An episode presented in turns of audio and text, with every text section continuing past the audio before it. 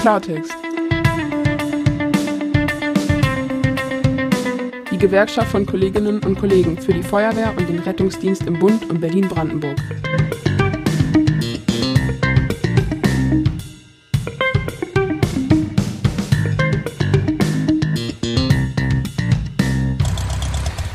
Herzlich willkommen hier zum Klartext, dem Podcast der Deutschen Feuerwehrgewerkschaft Berlin-Brandenburg. Erste Folge im Jahr 2023.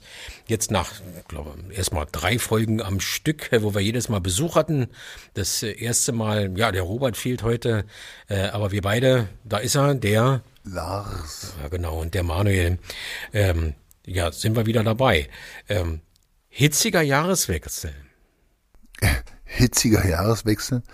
Ähm, wir haben es wir haben's betitelt in den Zeitschriften, wir haben den, den, die Schlagzeile geprägt letztendlich als D-Volk, bürgerkriegsähnliche Zustände waren es. So ist es. Ähm, aus unserer Sicht, also mich hat's wirklich ähm, nicht nur erschrocken gemacht, sondern wirklich entsetzt, was wir da sehen mussten, ähm, wenn die Mitarbeiterinnen und Mitarbeiter der Berliner Feuerwehr, die Rettungsdienste quasi beschmissen werden mit Feuerlöschern, ähm, mit, mit, mit Feuerwerkskörpern, dass, äh, dass Barrikaden gebaut werden, dass die Kollegen uns schilderten, die saßen in der Fahrerkabine und haben von innen wirklich ähm, im, im Zuge halten, damit die, dieser, dieser Mob, wenn man es so nennen will, dieser Mob mit den Eisenstangen nicht reinkam und da ins Auto schoss ähm, und, und reinschlagen konnte. Ähm, aber die Bilder konnte man ja sehen von dem einen LRF da, gerade im Fahrerbereich, wenn man sich überlegt, mhm. Gott sei Dank ist der Kollege so versiert gewesen, dass er weiterfahren konnte und nicht noch beide Einsatzfahrten schleudern kam oder so. Ja. Dann wäre der in die, die Seiten nach Uwe reingefahren, die wären, hätten einen Unfall gebaut, also mag sie gar nicht vorstellen. Ähm, und ähm, ja, Wahnsinn. Echt Wahnsinn. Macht mich immer noch, immer Gänsehaut. Egal. Also wir haben ja beide selber auch viele Silvester erlebt im ja. Einsatzdienst und kennen sicherlich die durchaus äh, nachvollziehbare Ausnahmesituation eben auch in dieser Nacht. Ich kann mich selber erinnern, als ich letztes Mal äh, äh Maschinist vom, vom Löschfahrzeug war, da hat man immer ganz gerne jemanden genommen, der das nicht gleich zum ersten Mal gemacht hat, mhm. weil das Fahren tatsächlich zu der äh, gerade ab 0 Uhr doch wirklich sehr anstrengend ist, eben beschossen, traller, aber das ist neu, beworfen zu werden, mehr oder weniger überfallen zu werden, diese, in diese Hinterhalte gelockt zu werden, das ist echt eine neue Kategorie. Wir haben das, glaube ich, auch an, zu, also vielen Gelegenheiten genutzt, das auch nochmal ganz klar zu machen, äh, wie wir das finden. Tatsächlich hoffen wir noch, dass dieses allgemeine Thema, nämlich Gewalt, Gewalt gegen Einsatzkräfte, hm, genau ist ja nicht nur Gewalt gegen Einsatzkräfte, also es ist ja auch die Anwohner, die Menschen, die da leben und äh, äh, waren ja auch Taxen, Busse oder sonst was. Also alles, was quasi bei Reini auf dem Baum war, äh, wurde beschossen. Aber speziell halt eben diese Hinterhalte mit diesen Barrikaden, dieses Warten, bis die Kollegen aussteigen. Ätzend. Wir haben uns auch mit dem einen, mit dem einen Einsatzleiter noch äh, kurz getroffen und der meinte dann auch so, dass er bei der Erkundung, da war dann unter der eine Unterführung, waren Scheiben eingeschlagen und dann hatte da jemand äh, Feuerwehrskörper reingeschmissen und dann qualmte es und der Polizei kam und sagte, ja, du kannst aber nur unter so einer Schutz mitlaufen. Mhm. Dann haben die vor ihm quasi wie in so einem, wie so ein, wie so einem ähm, ähm, Film, wenn, wenn die, die Gladiatoren quasi Schilder aufbauen, ja. Ähm, die Schildkröte. Äh, die, die, dann ist der wirklich, ja. dann sind die unter dem, unter dem ja, Schildschutz, da sind sie vorgerückt und haben erkundet. Ähm, verrückt, äh, verrückte Zeit. Also, Irre. Ähm, also mich hat's persönlich, wie gesagt, ich habe es schon mal erzählt, ich war, ähm, bin ja in Friedrichshain lange im Ausdruckbereich gewesen. Und mich hat's an die Rieger Straßen, an die, an die besetzten Häuser erinnert, wo die dann von oben runterschmissen und auch brennende Barrikaden bauten. Allerdings haben die dann, waren die noch, noch, die waren noch schlauer, die hatten vielleicht noch mehr einen Plan, die haben dann hinter uns auch noch eine brennende Barrikade aufgebaut wo dann nur da blieb dann nur das Durchfahren. Ja. Na, das hat ja heute der, äh, ich war ja heute auch auf der auf Feuerwache Neukölln gewesen, äh, da gab's ja viel Presse. Heute war ja, wie gesagt, ein großer Besuch. Auf, also heute ist Freitag, wir zeichnen auf, Montag werdet ihr es hören. Hoher Besuch auf der Feuerwache Neukölln. Die Bundesinnenministerin war da gewesen, mhm. die Bürgermeisterin Frau Giffey und äh, Iris Spranger, die Innensenatorin von Berlin, Bezirksbürgermeister war auch noch da. Und ähm, ein Kollege, der Ali, hatte da, ähm, das ist ein Kollege von, von, von Neukölln, der auch viel noch, äh, trotzdem noch bei der FF auch viel unterwegs ist, äh, dass, dass es wirklich so Fallencharakter hatte. Hat er so eine Szene beschrieben. Also vor ihnen wurde was aufgebaut, die sind, oder die sind da reingefahren und hatten praktisch gesehen, wie hinter ihnen zugemacht wird. Da hat man so ah. Mopeds quergestellt, also so, dass im Grunde auch das Fahrzeug nicht wieder raus kann. Also es hatte ähnlichen, so, ja. ähnlichen okay. Charakter. Ja, ja. Krass. Ähm, diese Niedertracht ist wirklich äh, unentschuldbar und wir sind gespannt, wie die Politik allgemein mit diesem Gewaltphänomen umgeht, äh, wirklich interessiert ist, nach Ursachen zu suchen und vor allen Dingen Lösungen zu finden. Aber für jede Lösung gilt es erstmal, das Problem klar zu erkennen und sachlich nüchtern daran zu gehen. Also man hat ja wirklich mehrfach versucht, eben ähm, ähm diese, diese, diese, diese Übergriffe jetzt zu Silvester zu instrumentalisieren und da ein Böllerverbot draus zu, inszenieren. Äh, zu inszenieren. Also mehr, mehrfach ja, auch in andere genau. Richtungen zu ja, instrumentalisieren. Da können wir gleich nochmal Ja, genau, können wir gleich. Lass uns mal vielleicht auf, das, auf ja. dieses Böllerverbot drauf eingehen und, und vielleicht und unsere Sichtweisen. Also wir hatten ja, wir haben ja selber sind ja auch schon befragt von bei Star FM, wie macht ihr dann eure Silvester und so weiter. Mhm. Also ich habe dieses Jahr nicht, nicht geknallt irgendwie so. Mhm. Ähm, aber Thema ist, ähm, hätte es das verhindert. Hätten wir, wenn wir keine Knaller äh, gekauft äh, bekommen hätten, hätte es das verhindert. Oder hätte es andere Instrumente gegeben. Also wären, wären die Jugendlichen vielleicht nach Polen gefahren, hätten die da geholt, was sie ja wahrscheinlich jetzt auch gemacht haben. Aber grundsätzlich glaube ich nicht, dass ein Böllerverbot diese Ausschreitungen in der Form und Weise verändert hätten, weil wir haben ja, die Diskussion war ja in, in, in anderen Städten ähm, äh, Fußball, ne, äh, Paris. Ja. Ähm, da gab's da ist, Belgien, äh, ne? Belgien, also, also da ist es dann nicht so, da gibt's dann keine Knaller. Ähm, mhm. Da ist kein Silvester, sondern das ist eben ein anderer Anlass. 1. Mai. Genau. Also wir haben, genau. Also man sollte vielleicht aus einem anderen Punkt über einen Böller-Einschränkung nachdenken, wenn man den Brandschutz in der Stadt betrachtet und die Umwelt, also Umwelteinschränkungen und da ist der Schmutz, die Feinstaubbelastung etc. pp. Ähm, der will ich gar nicht beleuchten. Ich will vielleicht mal auf unser Thema, wir sind ja Feuerwehrgewerkschaft, mhm. auf den Brandschutz eingehen.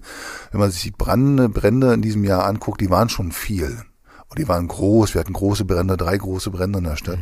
Ja, ähm, bin ich voll bei dir, ne? dass wir aus Gründen des Brandschutzes und es gibt genug andere Argumente. Ich habe auch mit, mit, mit Leuten gesprochen, die die Haustiere, Hunde, naja, also gerade ja, Tierschutz ja, und tralala. Ja, ähm, also es gibt genug Gründe, zumindest mal darüber zu diskutieren. Tatsächlich, was mich ja, das hast du ja gerade so am 1. Januar auch am meisten äh, gestört hat, äh, war eben diese, für mich war das eine ablenkende Diskussion, mhm. weil wir haben da zwei Themen. Wir können gerne über Feuerwerk in Privatleutehände reden. Bin nicht so dieser Verbotsfreund, aber muss ich wirklich für 1000 Euro Feuerwerksmaterial kaufen können? Also die Menge, die Masse, die das ist, dann auch an Sprengstoff letztendlich. Das finde ich schon ein bisschen absurd. Ne? Also, ähm, aber für mich wäre das einfach zu oberflächlich gewesen und äh, äh, zu meinen, jetzt darin die Lösung zu finden für die Ausschreitung, also dieser Kontext, der hat mir echt nicht gefallen. Das war eine mhm. Stellvertretergeschichte. Aber ich würde, wie gesagt, nochmal Thema Knallen, Brandschutz. Ja ist wirklich, glaube ich, äh, wäre es langsam notwendig, in den Köpfen zu überlegen, ob man dem Bürger nicht Angebote unterbreitet wie zentrale Feuerwerksstellen und ähm, eben aus dem Innenstadtbereich rauszukommen, wo die Gefahr von Bränden eben wirklich groß ist und eben aber auch zentrale Feuerwerke anzubieten, die die Stadt finanziert wo man dann sagt, ich biete euch was fürs Auge, wie es andere Großstädte auch mhm. machen, sei es New York, sei es Sydney. Mhm. Ähm, in Paris gab es ganz kurz, da knallt keiner. Österreich ist innerhalb der Ortschaften auch Knallen zum Beispiel verboten, mhm. wenn man nahe gucken möchte. Da sollte die Politik überlegen, aber dann kommen wir dann mal zum zweiten Punkt, das zu instrumentalisieren mhm. für eine verfehlte äh, mit Integrationspolitik. Also aus unserer Sicht irgendwie fehl am Platz. Naja, ein Stück weit muss man da, finde ich schon, da bleibe ich dabei. Und äh, mittlerweile, wenn man sich so äh, allgemein umguckt äh, und umhört, äh, ist es eine Debatte, die wir auch nüchtern und normal führen können müssen. Hm, Irgendwie. Genau. Zumindest kann ja sein, dass das alles falsch ist. Aber gesittet darüber zu diskutieren. Und ähm, es gab interessante Leute, auch äh, im, glaube ich, ehemaliger Spiegelreport ja genau, Spiel, Autor, Spiegelreporter war gewesen, Hasnain Kasim, äh, der auch einen sehr interessanten Thread zum Beispiel auf Twitter geschrieben hat. Natürlich müssen wir und wir müssen in der Lage sein, eben auch äh, äh über Integrationsversagen zu diskutieren, zu sprechen, was genau. können wir besser machen. Mhm. Wir können immer erst was besser machen, ja, erkannt haben, dass wir vielleicht was schlecht gemacht haben. Aber ich habe es so ja beschrieben, natürlich lockt das leider auch rechten Beifang an. Mhm, ja. Und die Frage ist, ob wir den an Bord ziehen oder ob wir ihn einfach wieder ins Meer werfen. Und uns letzten Endes äh, eben nicht davon beeindrucken lassen, uns auch eben von Extremisten, in welcher Richtung auch immer, äh, auch nicht bestimmen lassen, über was wir jetzt diskutieren wollen und was nicht. Ja. Heute, ich habe es ja vorhin erzählt, ne? also äh, links gegen rechts, die werfen sich jetzt gegenseitig Vornamen an den Kopf, also Social Media, äh, äh, ob es jetzt ein Ahmed oder ein Michael war. Also das geht mir total auf den Sack. Und wenn ich dann teilweise wirklich so ein infantiles Gekicher dann auch von der einen oder anderen Partei sehe, siehste, siehste, siehste, äh, da wird mir dann schon auch wieder schwindlig, wo ich denke, verletzte Kolleginnen und Kollegen, Kollegen, die auf dem Weg zu einer Stelle Todesangst verspürt haben, dienen nicht für Wahlwerbung. Richtig stehen für Wahlwerbung nicht zur Verfügung, für Parteipolitik nicht zur Verfügung, sondern äh, die Kolleginnen, und das war ja auch das, was ich heute wahrgenommen habe, die wollen, dass darüber ernsthaft, sachlich und neutral diskutiert wird und alles auf den Tisch gelegt wird. Und dann gucken wir, wo das Problem ist, wo es Hilfe braucht und wo nicht. Ist hat, ist jeder mit Migrationshintergrund kriminell? Natürlich nicht. Was ist das für ein Unfug? Das hat doch nie jemand behauptet. Äh, und die meisten, die darunter leiden, auch gerade in dem Nordneukölln, mhm. äh, da wohnen sehr viele Migranten, fast, also fast alles Migranten. Ja. Ähm, die meisten darunter leiden auch unter den paar Arschlöchern, mhm. äh, die das da gemacht haben. Aber die Frage ist einfach, inwieweit hat der Migrationshintergrund einen Einfluss darauf? Und da gibt es unterschiedliche Stimmen, unterschiedliche Meinungen. Und die sind nicht radikal, und da muss man einfach drüber reden können. Und ich finde, das hat heute Frau Giffey und auch Frau Feser ziemlich gut in ihrer Presseerklärung dargestellt. Mhm. Du sagtest ja, da wohnen eben nicht nur ähm, ähm, also Menschen, die Extremisten sind, also war ja Thema mit dem Bus, ne, wo der, wo der Bus abgefackelt ist, da mhm. ist ein, ein Altenheim. Ne? Mhm. Und da sind ja dann dann auch Jugendliche in dieses Altenheim rein und haben dann da äh, mir geholfen, die, die älteren ob das jetzt Jugendliche waren, weiß ich nicht. Auf naja. jeden Fall waren es eben halt auch, also mir war eher die Schilderung, dass es da äh, Erwachsene sind mit Migrationshintergrund. Vielleicht ein bisschen reifer in der Birne. Das spielt ja auch eine Rolle. Das Alter spielt ja durchaus auch eine Rolle. Nein, wie gesagt, im Tagesspiegel war die, die Beschreibung von dem einen, der, es äh, waren zwei, die wollten, äh, die waren anonym. Die haben sich also auch im Tagesspiegel nicht, nicht namentlich äußern ja. wollen dazu, weil sie eben da leben in, in der Siedlung und der sagte, aber da waren eben auch Jugendliche dabei, die also nicht nur auf der Straße waren, ähm, und, sondern ähm, naja. Man, es gibt doch wie überall, im, also Pauschalisierungen ja. sind doch generell totaler Scheiße. Also das ist, es gibt doch überall solche und solche. Und ähm, aber ich, wie gesagt, weiß ja, dass ich großer Befürworter davon bin, dass Sozialisation und Prägung einfach ein ausschlaggebende Zeit, äh, Maßstab ist. Und aber natürlich kann man auch gucken, okay, welche Hintergründe gibt es denn, was Sozialisation und Prägung beeinflussen können? Ist es auch, hat es auch kulturelle Einflüsse ja, oder, ja, also gibt es tatsächlich ein Integrationsversagen an manchen Orten. Und so wie es tolle Geschichten gibt und auch viele positive Geschichten, also sorry, bei aller Liebe, natürlich gibt es auch gescheiterte Existenzen. Ganz klar. Aber du hast auch noch mal versucht, oder zumindestens äh, die, den Versuch unternommen, den, den, den Ahmad Mansour äh, mit, mit nochmal in die Diskussion zu nehmen. Vielleicht haben wir ja, ach so, du ja, schön, noch? dass du das sagst, genau. Also und zwar jetzt, wir zeichnen ja jetzt ja, beide auf. Genau. Am Sonntag habe ich einen Termin mit ja, äh, Ahmad Mansour. Genau. Ähm, äh, ist, wir hatten über den, glaube ich, schon mal geredet, sehr aktiv in der Extremismusprävention hm. und habe am Sonntag mit ihm ein Interview und äh, genau an der Stelle lass uns uns doch jetzt einspielen, was ja, Ahmad Mansour zu sagen hat. Ja, dann hören wir mal zu. Genau, dann hör zu.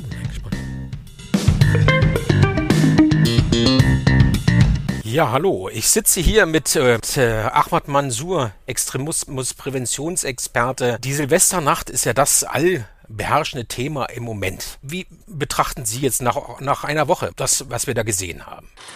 Also erstmal vielen herzlichen Dank für die Einladung. Äh, ich freue mich, äh, heute dabei sein zu dürfen. Ähm, Sie gehören zu einer Berufsgruppe, die ich sehr schätze und respektiere und äh, eigentlich auch in meiner Arbeit versuche immer wieder auch aufmerksam zu machen, ähm, dass äh, die Menschen, die am Silvester nicht gefeiert haben, sondern gearbeitet haben, und zwar hart gearbeitet haben, verdienen als erster unser Respekt und bevor wir über Täter sprechen, sollen wir auch nicht vergessen, dass da auch Opfer gab auf der Seite der Rettungskräfte, Sanitäter und Polizisten, die wir nicht äh, vergessen dürfen in dieser Debatte.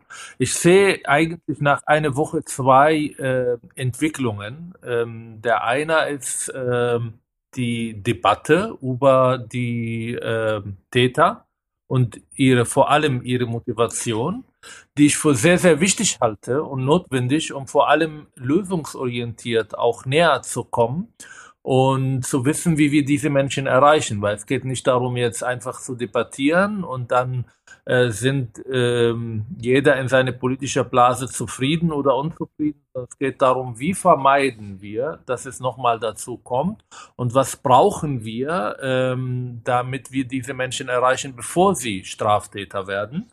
Und das ist die zweite Dimension. Ich beobachte leider mit großer Sorge, dass wir einen Teil in unserer Gesellschaft haben, der sehr, sehr klein ist, aber sehr laut, der der Debatte nicht haben will, der sie verweigert, der sehr allgemein über Pullerverbot und über Jugendgewalt spricht, aber nicht wirklich die Tatmotive hinter solche Taten äh, ansprechen will. Und ich versuche meinen kleinen Beitrag dazu zu leisten, genau dieses Thema äh, anzusprechen und vor allem hoffe ich, dass wir in den nächsten Monaten viel dazu tun werden, um genau Jugendliche zu erreichen, ihnen klarzumachen, Polizisten und vor allem Sanitäter, Feuerwehrmenschen anzugreifen, ist kein Bagatelldelikt, sondern ein Tabubruch, die unsere Gesellschaft nicht akzeptieren wird tatsächlich auch diese Debatte über die Debatte, wie ich finde, ja. Also Sie haben das noch sehr höflich ausgedruckt. Links wie rechts schmeißen sich gegenseitig Vornamen an den Kopf. Äh, ich habe heute in der Presseschau hat eine, eine Journalistin von der Taz zum Beispiel auch einen Satz gesagt, wo auch immer junge Männer sich in Gruppen von mehr als zwei zusammenrotten, ähm, ist es für die Umwelt zum Ärgernis. Das finde ich auch sehr pauschaler Satz. Einfacher finde ich, kann man es sich kaum noch machen. Und sie selber sind ja äh, auch durchaus in der Kritik. Also das habe ich heute zum Beispiel wieder gelesen. Äh, man wirft ihnen das Onkel Tom-Syndrom vor. Äh, man würde sie nur einladen, weil sie der bestätigende Migrant sind. Also in der Situation, den, den sonst ein möglicher Kontext zwischen erlerntem Sozialverhalten abstreiten, eben auch Integrationsverweigerung oder Migrationsdebatte. Die, die das abstreiten, dass es damit gar nichts zu tun haben, ist aber offensichtlich ihr Migrations Migrationshintergrund dann doch wieder sehr wichtig äh, in der Debatte. Das finde ich erstaunlich. Also ich bin sehr dankbar für diese Frage, weil es natürlich äh, mich emotional trifft, weil es geht nicht um Argumente austauschen, was äh, durchaus in einer Demokratie notwendig ist.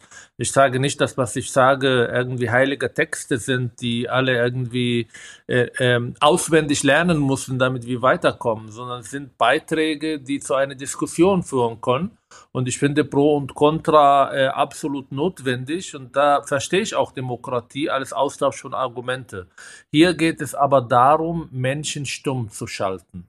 Die Debatte ist nicht gewollt. Man tauscht nicht Argumente, sondern man stellt Personen in Frage, diffamiert sie und äh, stellt sie eigentlich digital an der Pranger, bis sie stumm geschaltet sind und nicht mehr darüber reden. Ich muss für diejenigen, die mich nicht kennen, ein bisschen kurz äh, ausführen, was ich im Alltag mache, weil es ist enorm wichtig. Ja, sehr ich bin gerne. kein Wissenschaftler und viele sehen mich im Fernsehen oder im Radio ähm, aber ich habe eine Firma, die äh, heißt Mind Prevention, also von Verstand. Äh, ähm, Freiheit beginnt im Kopf. Und wir haben, ähm, glaube ich, in den letzten Jahren über 20 Projekte durchgeführt und führen wir es weiter in Asylheimen, in Willkommenklassen, in Gefängnisse in Nordrhein-Westfalen, in Bayern und in äh, Österreich wir haben Fortbildungsangebote von der polizeiliche, äh, von der Polizeiakademie in Berlin bis äh, zu Psychotherapeuten, Lehrer, Sozialarbeiter. Wir arbeiten direkt mit der Zielgruppe äh, Jugendlicher äh, in Anti-Gewalt-Projekten, auch in Berlin. Meine politischen Aussagen beruhen auf meine Erfahrungen, meine Begegnungen und das, was ich im Alltag mit diesen Jugendlichen tun. Und ich sage in aller Deutlichkeit, das ist keine homogene Gruppe. Sie haben auf eine sehr beeindruckende Art und Weise auch gezeigt, dass auf die andere Seite, also Feuerwehr, Rettungskräfte und Polizei, auch Menschen mit Migrationshintergrund sitzen. Ich treffe in jeder Klasse Menschen, die in Deutschland noch nicht angekommen sind, aber auch Menschen, die schon längst in Deutschland emotional anzukommen. Und dass irgendwelche Sofa-Attentäter, ähm, die auf Twitter sitzen und meinten, sie sollen jetzt mir beibringen, was ich zu sagen habe, zeigt eigentlich auch, wie rassistisch die linke Identitätspolitik geworden ist, die der Meinung ist, Migranten haben eigentlich die Opferdiskurs zu folgen. Wenn sie aber mundiger werden und eine andere Meinung sagen, dann müssen sie dann sozusagen zum ähm, Stillstand bringen. Das ist genau die, äh, die Art und Weise, wie die Debatte in Deutschland erkrankt. Ich bin nicht der Erste, der davon betroffen ist und nicht der Letzte. Aber ehrlich gesagt, sollen sie machen. Also wir leben in einer Demokratie und in einer Demokratie äh, ist enorm wichtig zu diskutieren. Ja, absolut. Ich selber habe es ja auch beschrieben. Natürlich äh, zieht man mit dieser Diskussion auch äh, den rechten Beifang so ein Stück weit mit an Bord, aber man kann den ja auch wieder ins Meer werfen. Also ich, ich lasse mir auch gerne ungerne von, von Extremisten oder extremistisch Denkenden äh, vorschreiben, über was man meint, diskutieren zu dürfen. Das teile ich äh, wirklich eins zu eins mit Ihnen. Und ich glaube auch, Herr Kasim, äh, der freie Autor Kasim, äh, Hassan Kaisam hat, hat heute Morgen auch gesagt, im, im Presseclub Debatte vernünftig führen. Jeder, der sich traut, was zu sagen, ist gleich ein Nazi oder äh, man hat sofort einen Vorwurf. Sie sind ja nicht nur in der, also die sind ja im Allgemeinen in der Extremismusprävention unterwegs und natürlich auch was den Rechtsextremismus angeht. Und äh, gibt es unter den Radikalisierungsphänomenen, unter den Radikalisierungsphänomenen, jetzt habe ich das Wort gefunden, vergleichbare Entstehungsgeschichten? Oh ja, und wie? Also erstmal, man kann nicht sagen, dass die Rechtsradikaler zu Recht nicht eine legitime Stimme in unserer Gesellschaft. Ich will mit denen, äh, ich will ihnen die Diskussion nicht geben, aber dann eigentlich sich beeinflussen lassen von diesen nicht legitimen Stimmen, äh, was zu sagen und was nicht. Ich äh, nutze jeder Gelegenheit, auch hier zu sagen, Rechtsextremen sind kein Partner. Rechtsextremen sind kein Teil, nicht Teil der Lösung, sondern Teil des Problems. Ja, absolut. AfD ist nicht mein Partner in kein Thema. Wir haben ein Projekt übrigens in Brandenburg, der richtet sich ähm, äh, zum Thema Rechtsextremismus, wo wir wirklich versuchen, auch Begegnungen zu schaffen zwischen Menschen mit Migrationshintergrund und Menschen, die in Brandenburg noch nie irgendwie ein, äh, ein Mensch mit Migrationshintergrund gesehen haben, versuchen auf Augenhöhe Dialoge zu führen. Das ist nicht einfach, das ist aber enorm wichtig in unserer Gesellschaft.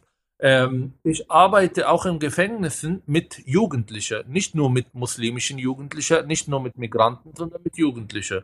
Und ich habe einen Artikel vor zwei Jahren beim Taz geschrieben über die Ähnlichkeit in der Argumentation und Einstellungen von Islamisten und Rechtsextremisten. Da saß ein Max und ein Khaled Beide gehören eine verfeindete Gruppe. Der eine ist IS-Kämpfer gewesen, der andere ist Neonazi. Und innerhalb von drei Stunden haben, haben beide bemerkt, aber wir auch bemerkt, wie ähnlich sie eigentlich denken. Es geht um patriarchalische Strukturen, es geht um Ablehnung von der Mehrheitsgesellschaft, äh, es geht um Verschwörungstheorien, es geht um Unterdrückung von Frauen und gewisser Männlichkeitskonzepte, es geht um Feindbilder, es geht um dichotomisches Denken. All das ist in beiden Gruppen vorhanden. Deshalb rede ich mittlerweile von Extremismus, weil die Ähnlichkeit ist leider da. Und die Ähnlichkeit ist auch, wie Sie sagten, auch da, wenn es darum geht, warum manche Jugendliche das attraktiv finden. Sie finden das attraktiv, weil sie eine persönliche Krise durchmachen und weil sie durch diese Ideologie A, die Zugehörigkeit zu einer Elite bekommen, also wir sind in einer Gruppe, die ist viel besser als die andere, und weil sie eine einfache Antworten auf eine so sehr komplexe Welt bekommen. Das heißt, Extremismus ist auch eine gewisse Antwort auf Überforderung, die viele diese Menschen vor allem im Jugendalter haben. Und da müssen wir als Gesellschaft, als Demokraten besser werden, um genau diese Menschen zu erreichen, bevor das die Extremisten tun. Der Journalist äh, Altenbokum von der FAZ hat gesagt, es ist eine neue Form von Extremismus, die man ideologisch nicht richtig einordnen kann. Würden Sie das bestätigen? Meint er zu welcher? Zu also zu, zu, den, zu den, zur Silvesternacht, genau. Also oder der Gewalt, würde, der wir dort begegnen. Ich würde nicht von Extremismus sprechen. Ich würde von Straftaten sprechen. Die haben ganz unterschiedliche Ursachen. Äh, die eine Ursache ist natürlich auch mit der Sozialisation und der Herkunft zu tun. Zum Beispiel, wenn ich in einem autoritären System groß geworden bin, wenn ich in einer Stadt wie Syrien sozialisiert bin, dann weiß ich, dass ich in einem Polizeistaat groß werde und dass die Polizei äh, einfach etwas, wovon ich Angst haben soll.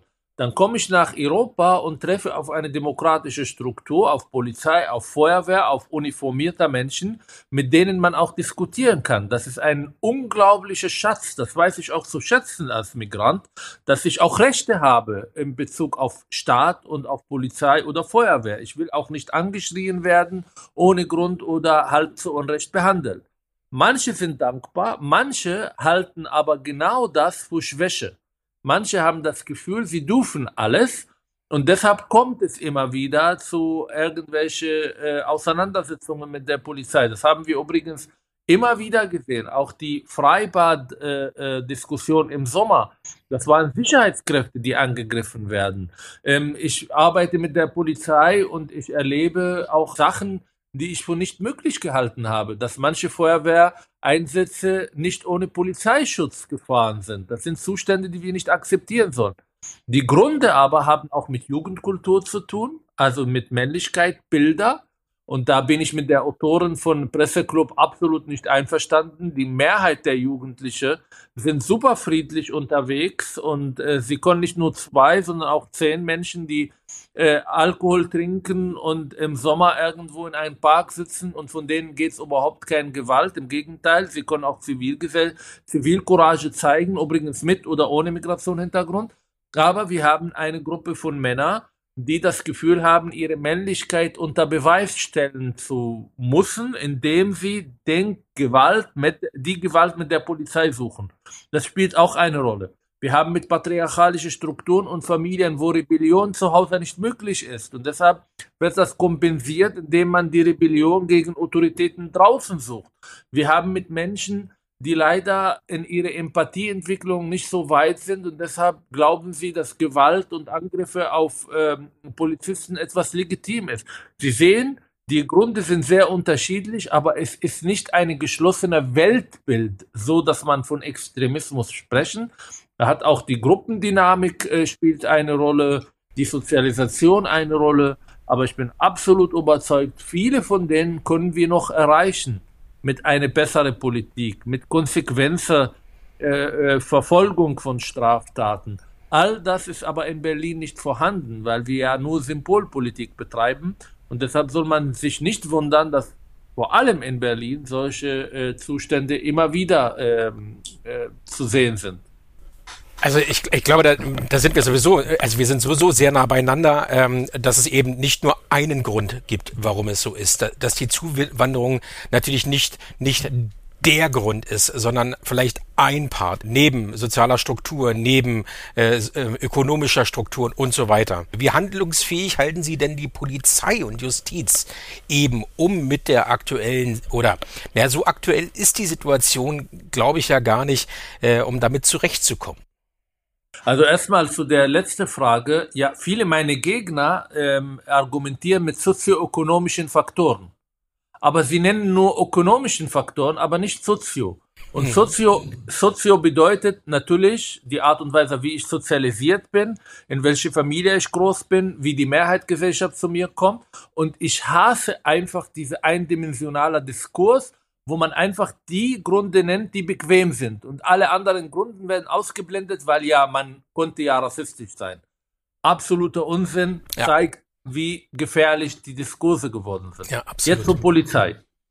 Ähm, ich bin absolut der Meinung, man kann und sollte auch über Fehlverhalten bei der Polizei diskutieren. Aber die Art und Weise, wie Berlin das tut, ist auch sehr pauschal.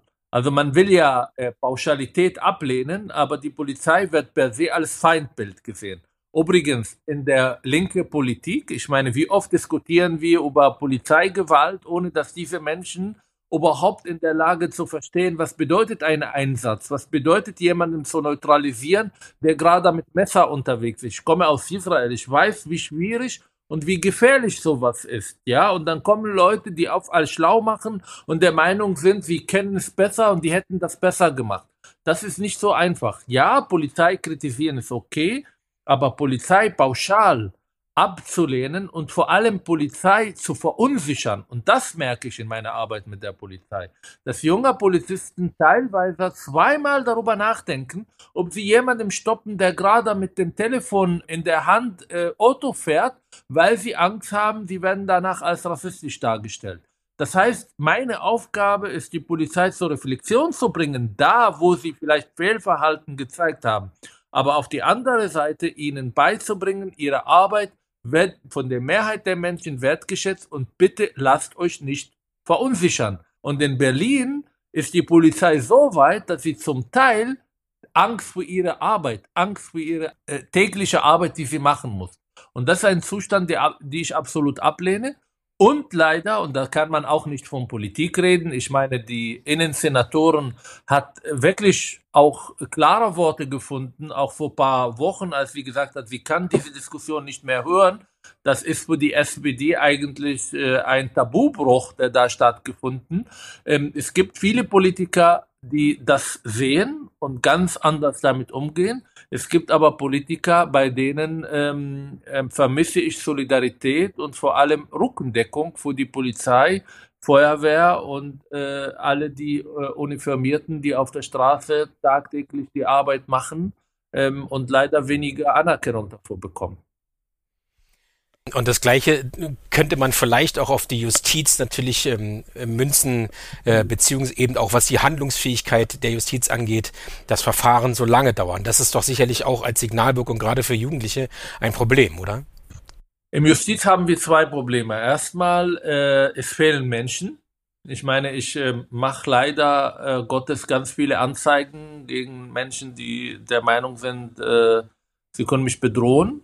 Und ich merke, wie lange es dauert und wie überfordert manchmal die Staatsanwälte sind. Ähm, und das ist ein Zustand, den man sehr einfach lösen kann, indem man auch Leute gewinnt, damit es effizienter und schneller passiert. Weil Vertrauen in der Justiz ist enorm wichtig. Es ist enorm richtig für, für Rechtsstaatlichkeit. Zweitens, es gibt ja in der Debatte ganz viele Leute, die härtere Strafen wollen und so weiter und so fort. Wir brauchen keine härtere Strafen. Wir haben genug härtere Strafen, die müssen wir nur anwenden. Und wenn ich dann äh, immer wieder äh, zweite, dritte, vierte, fünfte, sechste Chance bekomme und überhaupt keine Konsequenzen zu spüren bekomme, dann werde ich darüber nachdenken, ob es überhaupt lohnt, sich an Gesetze zu halten. Und da müssen wir besser, übrigens, ich arbeite viel in Bayern, und da sagen mir ganz viele Jugendliche, Ach, äh, wissen Sie, Herr Manso, mein größter Fehler war, dass ich in Bayern inhaftiert wurde und nicht in Berlin, weil in Berlin wäre ich schon längst schon äh, äh, irgendwie auf freier Fuß. Und das zeigt eigentlich, in der Wahrnehmung ist etwas Falsches. Ob das stimmt oder nicht, ist eine andere Sache. Übrigens auch Stadtanwälte bestätigen auch diese Unterschied zwischen den Bundesländern. Aber in der Wahrnehmung ist das definitiv da. Und das führt nicht dazu, dass diese Jugendlichen das Gefühl haben, der Staat handelt konsequent. Und das führt wiederum dazu, dass sie den Staat, der Staat als sehr schwach wahrnehmen. Wir haben im, im Podcast darüber diskutiert, inwieweit die eine oder andere Gesetzgebung auch in der Pandemie, äh, inwieweit sich der, der Staat auch einen Gefallen getan hat, Gesetze und Maßnahmen zu beschließen, die, die den einen oder anderen zweifeln lassen an der Sinnhaftigkeit, aber eben auch im Erleben, äh, in der Umsetzbarkeit. Dass, dass sowas noch verstärkend einfach dazukommt? Absolut. Und noch etwas dazu. Ich meine, ich habe ganz viel, auch ich wurde ganz viel kritisiert weil ich immer wieder hingewiesen, dass die Art und Weise, wie wir die Pandemie bekämpfen, auch neue Probleme schafft. Und auch vielleicht auch ein Verteidigungswort äh, zu den Politikern. Man wusste ja nicht so viel und man musste ja viel schnell reagieren und das war Okay, es werden ganz große Fehler gemacht, aber es war wahrscheinlich unvermeidbar und es passierte nicht nur in Deutschland, sondern in den USA, in Israel und überall in der Welt. Aber ähm, die Diskussion, die wir nicht geführt haben, was bedeutet eigentlich äh, für unsere Gesellschaft, wenn wir fast ein Jahr lang kaum Schule gehabt haben und nur Distanzunterricht gehabt haben? Was bedeutet, wenn Kinder einfach keine anderen Kinder getroffen haben? Was bedeutet, wenn wir eine Generation eigentlich äh, äh, komplett äh, schuldig machen für die Infizierung von älteren Menschen. All das, also die Nebenwirkungen von Lockdown und Maßnahmen wurden gar nicht diskutiert. Diese Probleme führen auch zu dieser Silvesternacht. Auch die nicht vorhandene äh, Möglichkeit, andere Jugendliche zu treffen. Die zwei Jahre, wo diese Jugendliche eigentlich eingesperrt waren. Die Menschen, die wir in der, unserem Bildungssystem verloren haben, die Labilität, die fehlende Empathie, all das spielt eine große Rolle. Oder glauben die Leute in Deutschland, dass alle mit ihrem Haus außerhalb Berlin die Kinder im Garten gespielt haben und jeder mit seinem Laptop irgendwie zu Hause Distanzunterricht gemacht haben. Ich kenne Familien, wo vier Kinder in einem Zimmer sind mit den Eltern, wo gekocht, äh, gegessen, Fernsehen geguckt hat und mit einem Handy von Vater und Mutter dann Distanzunterricht gemacht wird. Das sind die Verlierer dieser Pandemie, die keiner irgendwie wahrnehmen wollten, ohne zu gucken, dass es da auch Nebenwirkungen gibt, äh, die man auch betrachten muss. Haben Sie drei wichtige Lösungsempfehlungen, wo Sie sagen würden, also die drei Dinge, die müssten wir prioritär als erstes auf jeden Fall angehen? Ich habe viel mehr als drei, aber ich versuche es in drei zusammenzufassen. also erstmal, wir brauchen Debatte, offene Debatte und äh, wir müssen wirklich lernen, äh, aushalten, dass andere Menschen andere Meinungen haben. Das ist enorm für unsere Demokratie wichtig. Zweitens, härtere und klarer Konsequenzen. Hier fand ein Tabubruch, den ich nicht akzeptieren will. Es ist kein Bagatelldelikt, äh, Polizeibeamter oder Sanitäter anzugreifen. Tabubruch bedeutet härtere Strafen im Rahmen unserer demokratischen Gesetzgebung, die wir haben. Drittens, bitte endlich gute Integrationsarbeit machen. Und Integrationsarbeit bedeutet nicht eine Wertevermittlung in einen Kurs oder ein Kuscheltier am Bahnhof oder herzlich willkommen in Deutschland, sondern Integrations bedeutet einfach Durchmischung. Es kann nicht sein, dass wir Schulen in Neukölln haben, wo kein einziger Deutscher ohne Migrationshintergrund zur Schule geht. Es kann nicht sein, dass wir Menschen haben, die erst mit 18 oder 19 äh, den ersten deutschen Freund haben und vorher keinen Kontakt zu unserer Gesellschaft haben. Es kann nicht sein, dass wir Parallelgesellschaften haben. Also eine äh, echte Bekämpfung von Rassismus bedeutet nicht nur die 10.000 Antidiskriminierungsbeauftragte einzustellen, sondern vor allem dafür zu sorgen, dass wir uns im Alltag mit und ohne Migrationshintergrund überall treffen. Da, wo wir wohnen, da, wo wir zur Schule gehen, da, wo wir zur Arbeit gehen. Das ist genau das, was eine Gesellschaft gesunder macht, stärker macht und Migrationshintergrund ist kein Defizit, ja. Das kann auch eine Chance sein, aber in Berlin redet man sehr oft über Rassismus, aber akzeptiert, dass in Neukölln Parallelgesellschaften existieren, wo Kinder eine weniger Chance auf eine Bildung haben, weil sie in den falschen Postleitzahl geboren sind. Sie sehen, das sind keine einfachen Maßnahmen, die man ähm, kurz vor dem äh, Wahlen einfach in einen äh, Jugendgewalt äh, oder Anti-Gewalt-Gipfel äh, verabschieden kann, sondern es ist eine Umdenken notwendig, um etwas in Berlin zu verändern. Und ich glaube, Berlin hat eine Chance. Ich habe gelernt in meiner Sozialisation in Israel, jeder Krise ist eine Chance. Aber dazu muss man auch handeln. Und ich sehe diese Handel nicht. Ich sehe nur irgendwelche Alibi, äh, Parolaussagen, die irgendwie dazu hoffen, dass danach die Debatte irgendwie verstummt. Aber ich sehe nicht wirklich, dass wir bereit sind, umzudenken und aus einem Berlin ein Ort machen, wo Menschen wirklich nicht mehr von Chaosstaat und äh, Failstate reden, sondern von einer äh, Vorbild Staat, wo Menschen unterschiedlicher Nationalitäten nicht nur friedlich zusammenleben, sondern auch zeigen, wie es geht. Und das ist meine Hoffnung für Berlin. Ja, so je länger etwas dauert, äh, umso früher muss man anfangen, dass es dann auch irgendwann gelingt. Ganz genau ja. nicht. Also dann auch tatsächlich mal diese Projekte angehen. Und ja, ich sehe das genauso. Diversität ist das Rezept, aber Diversität ist halt bilateral. Absolut. Herr Mansur, vielen, vielen Dank für Ihre Zeit. Äh, für dieses Interview, für dieses Gespräch. Ich habe zu danken, vielen Dank für die Chance. Schöne Grüße an alle Kollegen draußen, denen ich nochmal meine Wertschätzung und meine Solidarität in aller Deutlichkeit zum Ausdruck bringen will. Ähm, ich stehe gerne zur Verfügung jederzeit und hoffe, dass wir uns auch bald dann äh, auch persönlich kennenlernen. Alles, alles Gute für Sie. Vielen Dank, Ihnen auch. Gerne.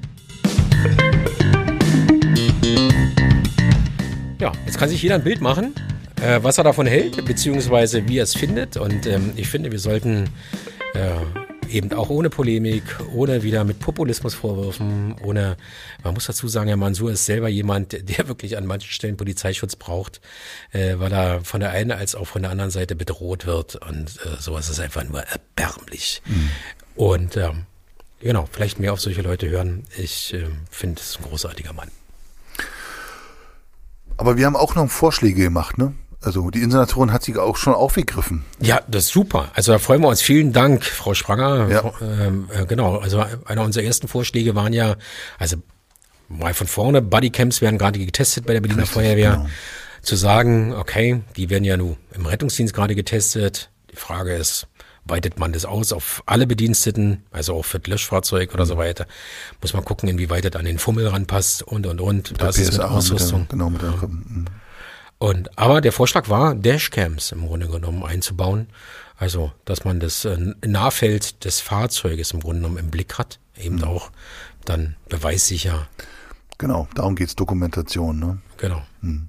Der kann uns auch in der Zukunft dann helfen, und eine Dashcam, nämlich dann, wenn da du jemanden siehst, der die Rettungsklasse nicht frei macht. Auch schönes Beiwerk. Oh, spannender, ja, ja spannender. Weil dann kann man, dann kann man nämlich wirklich dann auch die, äh, die äh, Bürger, die quasi krampfhaft mit dem Fuß auf dem, auf, auf, auf der Bremse stehen und sich nicht vorwärts bewegen, ja. ähm, trotz Ansprache möglicherweise dann nochmal mit der Behinderung belangen. Wobei, da kann ich mir tatsächlich leider vorstellen, dass äh, irgendwie da jemand woanders auf der Bremse steht, nämlich äh, wie und wo und was darfst du diese Aufnahmen verwenden und nicht. Das ist ja auch das Problem, was Berlin hat mit den Bodycams. Das ist genau. ja, und da muss unbedingt was geändert werden. Kurz für den, der es nicht weiß, die Bodycams im Rettungsdienst, die dürfen nur auf der Straße betrieben werden. Die dürfen weder angemacht werden in einer Wohnung oder im Rettungswagen. Richtig. Das schreibt das, das ASOC so vor. Genau, das bemängeln aber auch die Kolleginnen und Kollegen und sagen, das ist also wenig wirksam. Gerade die meisten Übergriffe, die passieren, sind entweder im Rettungswagen oder eben wirklich ähm, in, in der, der häuslichen Umgebung, weil da sind die meisten Notfälle. Ne? Wir hatten das, glaube ich, in der letzten Folge auch mit Alexander Herrmann von der CDU ja, genau. besprochen, eben genau. Ähm, und äh, das äh, hilft natürlich auch nicht eben diese Einschränkung bei der Akzeptanz. Richtig. Ja, aber da auch da, auch da hatte, hat ihre Spange gesagt, ähm, sie will da noch mal ran und das ASAC noch mal, das ASOC, nicht das ASAC. Nicht ASAC. ASOC. ASOC. ASOC. Das ASOC, also das Allgemeine Sicherheits- und Ordnungsgesetz Berlin, noch mal anpassen, um dort ähm, den Katalog zu erweitern. Bin genau. gespannt. Ja. Aber es gibt natürlich auch noch weitere Vorschläge, die wir gemacht haben. Also wir haben viel von Prävention gesprochen. Wir haben viel darüber gesprochen, zum Beispiel diesen Phänomenbereich dieser Gewalt gegen Einsatzkräfte einfach auch als gesonderten Phänomenbereich auch an, anzuerkennen genau. und zu sagen, wir brauchen ähnlich wie zum 1. Mai eben auch Bereitschaftsrichter. Ja. Ich habe interessanten Interview gelesen, ein interessantes Interview gelesen. Gestern äh, über ein RBB lief das mit einem Jugendrichter aus Barnim, Herrn Müller. Mhm. Und, äh, Herr, Müller, hat, Herr, Herr Müller, Müller, aus Barnim. Äh, genau. Jugendrichter schon äh, ewig lang und drei Tage. Äh, der finde ich sehr schöne, gute Einschätzung ähm, da, dargeboten hat. Und einer der größten Punkte sagt er, äh, schnell und hart. Also wir brauchen nicht höhere Strafen, wir brauchen nicht mehr Strafen, sondern das A und O, also seine Einschätzung war, das fand ich ganz spannend, sagt er, der, der jugendliche äh, Gewalttäter, der überlegt sich nicht, welche Strafe er kriegt, wenn er das macht, sondern da kommt es überhaupt drauf an, dass er überhaupt eine kriegt. Ja, genau. Und das ist im Grunde genommen so ein bisschen das Problem. Er, er dauert alles viel zu lange, teilweise verfristen Sachen, so werden eingestellt, weil die Justiz hoffnungslos überfordert ist genau. an der Stelle. Und ich meine auch in der Pressekonferenz heute so leicht rausgehört zu haben von der Bürgermeisterin Frau Giffey, dass, äh, dass die Jugendrichter auch vielleicht manchmal ein bisschen weniger, ich nehme es mal mit meinen Worten, so Pferdefarm machen sollten. Ihren, also das Strafmaß tatsächlich noch mal ein bisschen ausschöpfen sollten. Hm. Gut, kann man ja persönlich meinen, aber die, die, die, die, die Richter sind die richterliche autark, Unabhängigkeit in ja, dem ja. Fall und ähm, ähm, ist auch, glaube ich, äh, wenn man die Trennung zwischen zwischen den äh, zwischen den Sachen so sehen will, gut, dass die Politik nicht Einfluss hat auf die Richter in der vollen in dem vollen Umfang. Aber der Vorschlag war ja, also Bereitschaftsrichter zukünftig ja. den, die Silvesternacht wie den 1. Mai zu behandeln und auch Schwerpunkt äh, Staatsanwaltschaften einzuführen, die sich wirklich thematisch ausschließlich, also nicht nur ausschließlich, aber schwerpunktmäßig mit Gewalt gegen Einsatzkräfte ja. beschäftigt. Das Problem ist ja, dass die, die Fälle, die es da jetzt gibt, in der Masse der anderen Fälle einfach untergehen. Ne? Ja, genau.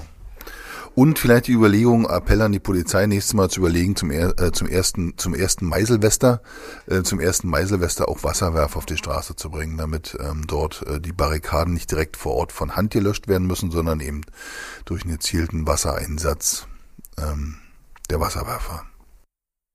Genau. Und dann aber auch da ist nochmal ein Punkt von uns, den wir ja auch schon ähm, wegen der Selbsthilfefähigkeit der Bevölkerung und so immer wieder an Feuerwehr und Rettungsdienst in die Schulen bringen, damit dort äh, die Kolleginnen und Kollegen live all zu erleben sind, damit der der der der Jugendliche oder das Kind ähm, auch sieht, ey, das ist ein Mensch, ja, mhm. das ist der Mensch in der Uniform. Der ist also nicht, der ist keine, also nicht, nicht nur diese Kleidung, sondern da ist ein, da ist ein Vater, dann ist eine Mutter, da ist ein Onkel, ein Bruder, alle, alle, die, die, die, die haben diese Uniform an und damit man mal sieht, okay, wenn ich den angreife, dann greife ich eben auch einen Menschen an, eine Person. Mhm. Und das im Unterricht zu vermitteln, da müssten wir in die, in die Breite. Definitiv. Da gibt es viel zu tun. Ja, also total. viel zu tun, was ja, ja. die letzten Jahre, ähm, die Presse, äh, bei der Presseerklärung hat mich tatsächlich auch eine Aussage vom äh, Neuköllner Bezirksbürgermeister echt ein bisschen verwundert. Mhm. Und auch tatsächlich echt so ein bisschen, wo ich denke, naja, äh, er selber sprach, dass er schon lange in Neukölln ist und es war vor 20 Jahren schon bürgerkriegsähnliche Zustände. Ach. Das hat er so gesagt. Und äh, das fand ich dann doch echt, äh, in Neudeutsch würde man sagen, schwierig. Ja, also ja, relati wenn, relativierend, als wenn du relativ, es ist halt so hier. Oh. Das war schon immer so. Ist normal. Und dann, also wenn diese Erkenntnis wirklich da ist, lieber Bezirksbürgermeister von der Köln, einfach mal zu sagen, okay, wir müssen dann vielleicht doch ein bisschen intensiver mal mal dran gehen. Und ähm, ja, interessant war noch äh, okay. Lustig, also lustig, weil gerade jetzt der jetzige Bezirksbürgermeister, und ich hatte letztens ein Interview gesehen, auch bei der Welt war es von, von dem, von einem Bürgermeister, der von einer Bürgermeisterin davor war, der Buschkowski, äh, der war da deutlich klarer. Ja. Der war deutlich klarer und ich habe äh, tatsächlich den Artikel noch nicht mehr gelesen. Ja.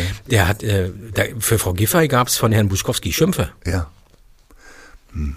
Ja gut, jetzt also als, als Ziehkind. Ähm, ja, ja, so ähm, wird er ja betitelt, ja, ja genau. Also nicht sie, also ja, er, äh, genau, also und, das er ja sie. Ja, aber du siehst, also er sprach schon an, da gab es ja Frau Giffey als als danach Bürgermeisterin jetzt den äh, Herrn äh, Hiekel heißt er, ne? Also, der ist an mir vorbeigegangen tatsächlich. genau.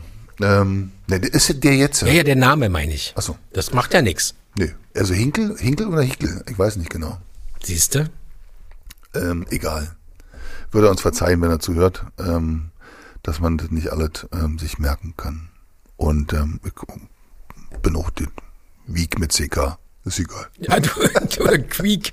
Quiek. hey, wenn wir genauso oft wählen wie die Italiener mittlerweile, dann weiß ich ja nicht. Das kommt ja auch noch Wiederholungsfall. Ja, sorry für den kleinen Seitenhieb.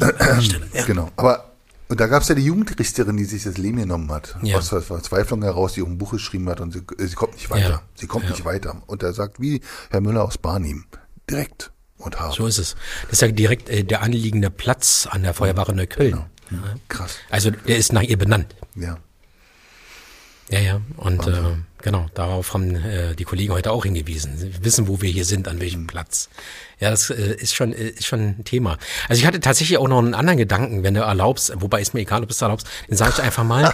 ähm, ich finde auch der äh, tatsächlich, dass äh, allgemein der Staat in den letzten zwei Jahren hinsichtlich ähm, äh, Durchsetzung beziehungsweise Gesetze und so weiter auch kein besonders gutes Bild abgegeben hat. Ob das vielleicht auch eine Rolle gespielt hat, ich weiß es nicht. Also neben dem Frust über fehlende Geschichten, sei es Jugend, also alles, was nicht stattfand in den letzten mhm. zwei Jahren, ja. Also es ist ja, zwischen den letzten beiden Silvester ist ja nicht nur passiert, Böllerverbot ja, letztes, also vorletztes Jahr, und Böllerverbot nein, jetzt, sondern Ukraine, äh, Strom, Gas, Verbraucherpreise, alles teuer, Inflation. Also es ist ja viel passiert. Das ist viel passiert, aber auch natürlich die Flexibilität beim Staat in der Gesetzgebung, dass man den Eindruck gewinnen konnte in den letzten zwei Jahren, ähm, die können ja machen, was sie wollen. Da eine Ministerrunde, die beraten da einfach, die gibt's normalerweise gar nicht. Und, und, ähm, und die entscheiden dann da so. Ja? ja, also na klar. Und Gesetze, die letztendlich eh auch keiner einhalten, durchsetzen, umsetzen kann und will oder die man dann am liebsten auslaufen lässt, einrichtungsbezogene Impfpflicht. Da sind wir bei unser Lieblingsthema. Ist übrigens ja, ausgelaufen. Ist übrigens ausgelaufen, ja. Aber letztendlich jeder hat dann irgendwann gemerkt, dass das jetzt das ist Unsinn. Aber man lässt dann auch, eigentlich, ich sage jetzt mal, so richtig interessiert daran hätte man sagen können, ja, wir müssen das hier wegnehmen, das ist Unsinn, wir müssen das besprechen. Und selbst wenn es in drei Monaten ausläuft, wir wissen, dass Quatsch ist. Und weil wir kontrollieren es eh nicht. Das ist nicht, das wirkt nicht besonders äh, souverän. Überhaupt ja. nicht. Und äh, auch andere Geschichten wie, äh, so, ich kann mir eine Pizza liefern lassen, aber wenn ich sie selber abholen will, brauche ich einen Hund. Weil ich nur mit dem Hund auf der Straße Ach so, darf. Nachts ja, ja, das meinst du, alles klar. Ja, ja. Also das sind alles so Sachen. Oder beim Supermarkt ist das Regal mit dem Spielzeug abgeflattert, alles andere darfst du kaufen. Hm. Also das sind. Das war so, ja. Das war so. Ich kann mich nicht mehr, äh, ja. kauf kein Spielzeug. Deswegen. Ja, ich auch nicht. Aber ja, du hast Bilder Spielzeug gesehen. gekauft anscheinend. Nein, ich habe die Bilder gesehen. Wo warst du? Und denn? also es gibt Use. Das Spielzeug gekauft. Nein, da gibt's ja keinen. da, da, oh. Unfassbar. Unfassbar. Ja. Seriös bleiben. Ja, ja bitte. Also Alles klar, wir sind ja hier bei Wir sind hier bei Klartext. Ach so, Klartext. Und also daher, da gibt wirklich äh, viele Sachen, ähm, wenn man im Nachhinein äh, darüber redet oder nachdenkt, eigentlich die nicht nur zum Schmunzeln ist, sondern die wirklich dem Rechtsstaat nicht gut getan haben. Ja. Alles so Faktoren. Alles Faktoren. Also das fängt ähm, war es letztens auch in irgendeinem Artikel, ähm, war es auch so, der sagte, der Rechtsstaat fängt doch schon bei der Sauberkeit auf der Straße an. Also mit dem Hinweis, ähm, der, der, der Hundebesitzer macht die Kacke nicht weg. So, also kl klassische Ding, ja. Ähm, oder aber ähm, ähm ich habe meine Wagenladung voll alter Möbel, die lege ich einfach an den Straßenrand und es passiert einfach nichts. Oder ich lasse mein Auto stehen und das, das rostet da halt vor sich hin, irgendwie so. Und wenn man dann also erleben kann, dass die, dass die, also kann man Berlin ja gut erleben. Berlin ist ja leider, leider wirklich so ein Musterbeispiel für, für Verlotterungen, hat man manchmal den Eindruck. Gerade bei den Innen, die, die Innenstadtbezirke betrifft. Ähm, und wenn man dann sieht, dass der Staat nicht funktioniert, weil er nicht die Regularien einhält, dann ist der Schritt zum, zum, zum allgemeinen Verfall vielleicht gar nicht so weit. Ja, dann ist Anarchie auch nicht weit. Ne? ne? Genau. Also daher ja, vorsichtig, wie gesagt, bei, bei auch bei Gesetzgebungsverfahren, ja, macht das wirklich Sinn, was wir da vorhaben. Also gerade bei, bei, bei vielen Diskussionen, wo es um Verbote geht, ich kann es nicht mehr hören, ganz ehrlich. Also es gibt Sachen zu regulieren, gar keine Frage, aber ich kann das Thema Verbote nicht mehr hören. Und vor allen Dingen vor dem Hintergrund, wer soll es denn kontrollieren, umsetzen? Ähm, und äh, wie sagte. Äh, und unsere Lebenswirklichkeit ja, widerspiegeln. Genau. Ne? Genau. Nicht irgendetwas, sondern. Und die müssen so bestimmt sein, dass der Bürger auch versteht, was der Starter eigentlich von eigentlich einem will. Soweit zu Silvester. Wir wollen noch weitermachen mit unserer Serie Politiker einladen ähm, zum Podcast. Wir werden die nächsten Einladungen aussprechen. Würde uns freuen, wenn der eine oder andere, der zuhört, vielleicht sagt, hey, ich habe Lust, komm zu euch, ähm, habe auch noch was zu sagen. Und ansonsten sind wir natürlich gespannt, ähm, auf die, auf die Wiederholungswahl ähm, in Berlin, ähm, ob's, welche Veränderungen da kommen an der Stelle. Aber dann lass uns mal mit der Veränderung, Wiederholungswahl und so weiter gleich nochmal umschwenken zum RDG, weil da sind wir ja auch gut unterwegs. Ne? RDG. Ähm, jetzt am 9. Rettungsdienstgesetz. Stimmt. Für alle, die Abkürzung mögen äh, oder nicht mögen, Rettungsdienstgesetz. Ähm, und da gibt's am 9.1 jetzt quasi an dem Tag, wo ihr jetzt zuhört, der Montag, ähm, gibt's die Lesung oder die Anhörung noch im Innenausschuss und dann am 12.01. die zweite Lesung im Abgeordnetenhaus. Und dann hoffen wir, haben wir den ersten Schritt getan. Aber es geht weiter, weil es ist nur der erste Schritt. In 2023 der nächste große Schritt. Wir müssen das RDG, das Rettungsdienstgesetz, dann grundlegend angehen. Also es darf wirklich kein Stein auf dem anderen bleiben. Also was ich noch, also bevor wir vielleicht gerade zu dem Thema kommen, ja, ja also äh, was man beobachten kann, das hat man auch aus der einen oder anderen Ecke schon vernehmen können, ist äh, das Auge äh, ist jetzt wieder äh, auf die Berliner Feuerwehr gerichtet, ja. eben was nach der ersten Änderung des RDG auch tatsächlich passiert. Mhm, genau. Ja, also daher, was für Maßnahmen werden denn jetzt angestoßen? Wann wird's denn besser? Was fängt man denn mit dieser Änderung und mit der Rechtsverordnung an? Gut, dann lass uns, dann lass uns vielleicht noch mal kurz auch in die Zukunft teasern, weil wir werden ja, ähm, du kommst mit am 25. werden wir im, im Bundestag sein. Mhm. Also auch der RDG ist ja auf, auf Landesebene, aber es gibt ja, wir sind ja auch im Bundesweit unterwegs, also so auch es, unterstützend, ja. supporten für den Bundesvorstand als Landesverbandsvorstand ähm, und begleiten ähm, den Bundesvorsitzenden am 25.01. in den Bundestag. Den Bundesvorsitzenden im Bundestag. Das klingt gut, oder? Das klingt sehr gut. Und, ähm, und da geht's ja los, die Diskussion jetzt, die Reform des Notfall, der Notfallversorgung in 2023 tatkräftig anzugehen. Und wir werden dort mitspielen in den Bereichen und werden dort versuchen, mit Expertenwissen ähm, den einen oder anderen Politiker zu überzeugen von unseren Ideen. Und da werden wir uns natürlich auch Experten bedienen. Das heißt also, wir werden nicht, als wir werden quasi gleichermaßen ähm, gleichermaßen als Experten eingeladen, werden aber uns Unterstützung ja, holen von Experten, die mit medizinischem Fachwissen und Expertise unterwegs sind. Ähm, auch dort will er nicht so blind und blauäugig sein, wie immer einer glaubt, dass wir, so wissen von ja, allem. Spannend. Das, äh Interessant ist es ja auch trotz des Föderalismus vielleicht so ein, so ein Stück weit Einigkeit reinzubringen in die Notverrettung, sicherlich mit regionalen Unterschieden, da jetzt auf Bundesebene ganz genau. gut. Die Deutsche Feuerwehrgewerkschaft ist ja auch Part des Bündnis pro Rettungsdienst. Richtig, genau. Ja, also dieser neuen Arbeitsgruppe, Arbeitsgemeinschaft, dieses Bündnis, was sich da gegründet hat. Und dazu warst du ja noch vor Weihnachten auch unterwegs, um da auch äh, Petitionen beziehungsweise Unterschriften bei entsprechenden gesundheitspolitischen Sprechern auch abzugeben. Da gibt's Richtig, genau. schicke Fotos von. Genau, dass wir da eben nicht nur, äh, auch wenn Berlin, also das Wort regional finde ich ein bisschen für Berlin ein bisschen klein, äh, aber es ist ja tatsächlich auf Landesebene ähm, nicht nur unterwegs sind, sondern du natürlich auch besonders im Bund.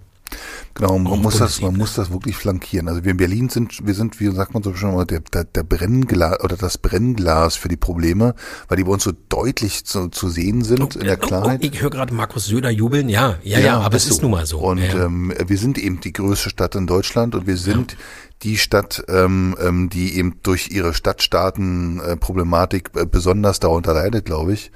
Ähm, und aber das ist auch der Vorteil, weil man kann es ungeschönt sehen und kann anhand dessen, anhand dessen dieses Beispiels von Berlin, das eins zu eins mit in den Bundestag nehmen, in die Botschaft und kann da klipp und klar sagen, guckt euch an, so ist es und wird's, woanders wird es so kommen. Auch wenn ihr es jetzt noch nicht wissen wollt oder sehen wollt, es wird so kommen. Bei allen anderen. Entweder wir ändern es jetzt im Bund für alle als Bundesgesetzgebung und gehen daran, oder es wird für alle so ausgehen wie hier in Berlin. Ja, Daher viel findet hinter der Kamera, hinter dem äh, Mikrofon oder abseits des Mikrofons statt. Ja, total. Und da ist die Arbeit. Ähm, apropos Arbeit, ein Thema. Oder bist du damit durch jetzt erstmal so? Ja, ja? glaube schon. Okay, ich glaube, ein Thema sollten wir auf jeden Fall, das haben wir bisher noch nicht gehabt. Und zwar geht es um die 5 Euro Einsatzpauschale. Ja.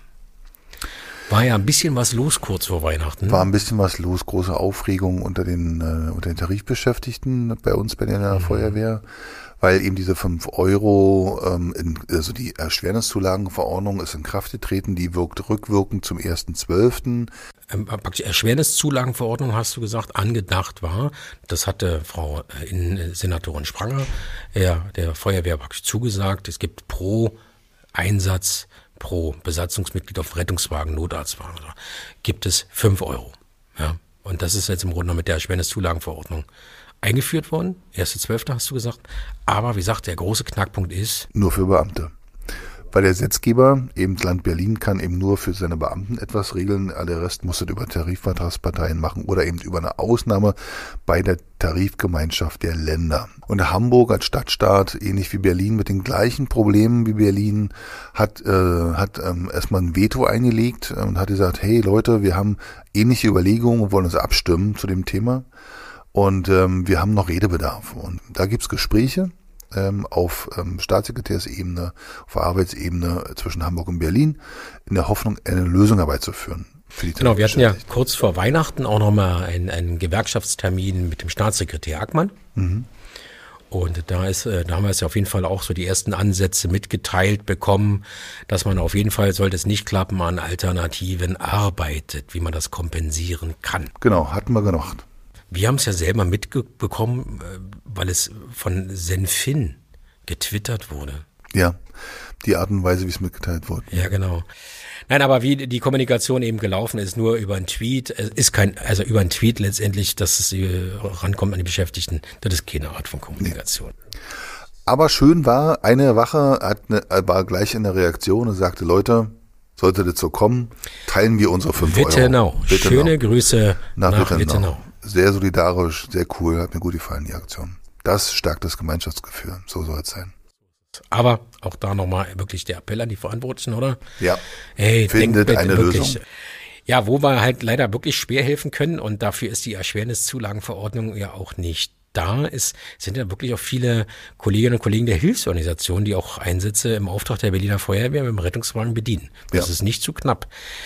Aber ähm, Ein Drittel, immer ein Drittel. ne? Und aber man muss halt dazu sagen, also das Land Berlin ist der Arbeitgeber der Berliner Feuerwehr. Hm. Und der Arbeitgeber hat sich überlegt, ich gebe meinen Beschäftigten eine entsprechende Zulage. Ja. Und die gilt halt, auch wenn wir es wirklich geben können, nicht für die Kolleginnen und Kollegen der Hilfsorganisationen. Da ist der Arbeitgeber eben des Roten Kreuzes, Malteser, Johanniter, ASB und auch der Bundeswehr, eben der Arbeitgeber, dort zuständig. Das heißt, da wird es dann andere Verhandlungen geben müssen, eben mit den Arbeitgebern dieser Hilfsorganisationen. Gut, aber da sind wir ja quasi ähm, wieder als Gewerkschaft im Boot Genau. und ähm, ey, feuerfrei. Ähm, kommt zu uns, werdet Mitglied, dann würden wir euch, dann werden wir uns für euch einsetzen, dann werden wir für euch versuchen, genau diese Lösungen zu finden und die fünf Euro mit den euren Arbeitgebern auszuhandeln. Genau. Ja, so Oder? funktioniert's. Genauso funktioniert. Werdet Mitglied bei der Deutschen Feuerwehrgewerkschaft und wir werden für euch versuchen, die fünf Euro umzusetzen in den Verhandlungen mit den Arbeitgebern. Das ist mal eine Ansage. Ja, Lars, schön war's. Schön war's. Schöne erste Folge, Schöne erste äh, beziehungsweise Folge. ein schöner erster Abschluss, ein schöner Satz, auch wenn er echt maximal, ich sag's mal deutlich, auch beschissen angefangen hat. Ja, das Thema ist ja wirklich äh, alles andere als zum Wohlfühlen, was wir eingangs hatten. Es wird uns auch noch eine Weile begleiten. Mal gucken, wie viele Folgen äh, noch äh, oder dieses Thema ein Thema sein wird. Ich hoffe nicht, dass wir im nächsten Jahr zur, also genauso 365 Tage später zu so einem Termin wieder darüber berichten müssen in der Intensität, sondern ich hoffe wirklich, dass wir bis dahin politisch richtungsweisende Entscheidungen getroffen haben, ähm, also nicht wir, sondern die Politiker und ähm, da erste Lösungsansätze zeigen. Also weil Ja, also wir sollten, glaube ich, auch das ein bisschen im Schirm haben, dass das eben äh, dieses Thema warm bleibt. Ne? Genau. Dass das Thema warm bleibt. Vielleicht machen wir auch einen Regeltop, wie man so schön sagt, in unserem Klartext daraus. Wie ist denn der Stand der Dinge? das ist eine gute Idee, Ja, den immer wieder Revue passieren zu lassen und den einen oder anderen auch mal anzuschreiben dann auch Ja, genau. politische äh, ja einzuladen, politische- anzuschreiben. Was Wie auch sieht's denn aus? Hm. So ist es. Lass uns ins Wochenende gehen, Ja, hast du schön gesagt. oder? Pizza Toskana wartet auf mich zu Hause. Ja, was kommt darauf dann? Also, ich glaube, ich hoffe, es ist Rucola und Schinken. Weißt du nicht, Parma, Parma, Parma? Keine Ahnung, meine Tochter hatte mir das geschrieben. Wie sieht's aus mit Pizza Toskana?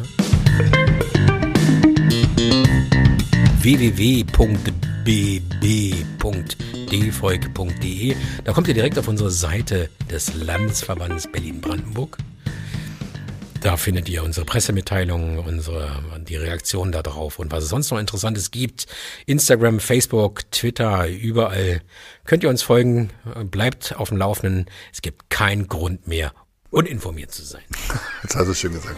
Also an alle Leute, äh, die ihr uns zuhört, liebe Kollegen, Kollegen, Kameraden, Kameraden, Leute, Menschen, alle. Macht's gut. Ciao. Tschüss.